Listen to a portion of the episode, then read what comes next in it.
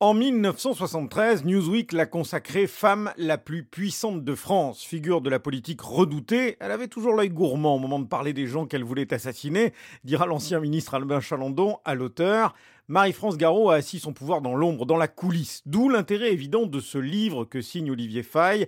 La conseillère, c'est le titre de cet ouvrage, raconte l'influence majeure de cette proche de Pompidou aux côtés de son grand complice, Pierre Juillet. Des pages qu'a lu avec beaucoup d'intérêt Amandine Pierrard, libraire chez Mola. J'ai 22 ans, donc en fait, ben, Marie-France Garot, tout simplement, je ne la connaissais pas.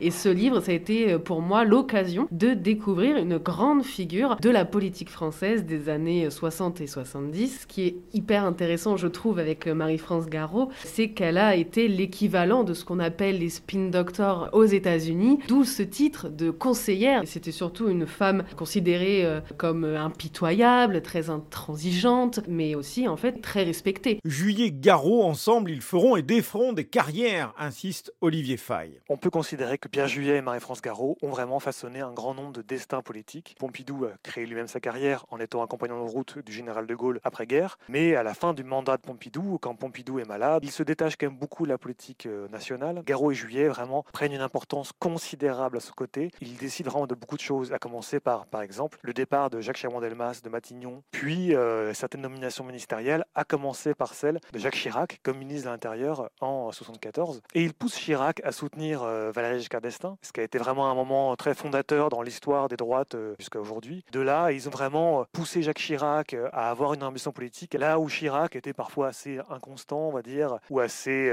hésitant sur la, marche à suivre. Et surtout, ils l'ont poussé à suivre une ligne politique très cocardière, très souverainiste, quasiment nationaliste. Et ça, ça a vraiment été quelque chose de très fort et de très matriciel pour Jacques Chirac. C'était à l'époque un jeune homme très doué, intelligent, ambitieux, mais aussi très incertain. La relation de Chirac avec Juillet Garot se terminera mal. Jamais à court d'une vacherie, la conseillère dira alors de son ex-poulain Je croyais que Chirac était du marbre dont on fait les statues, il est de la faïence dont on fait les bidets. C'est l'une des formules cruelles rapportées dans ce livre très documenté.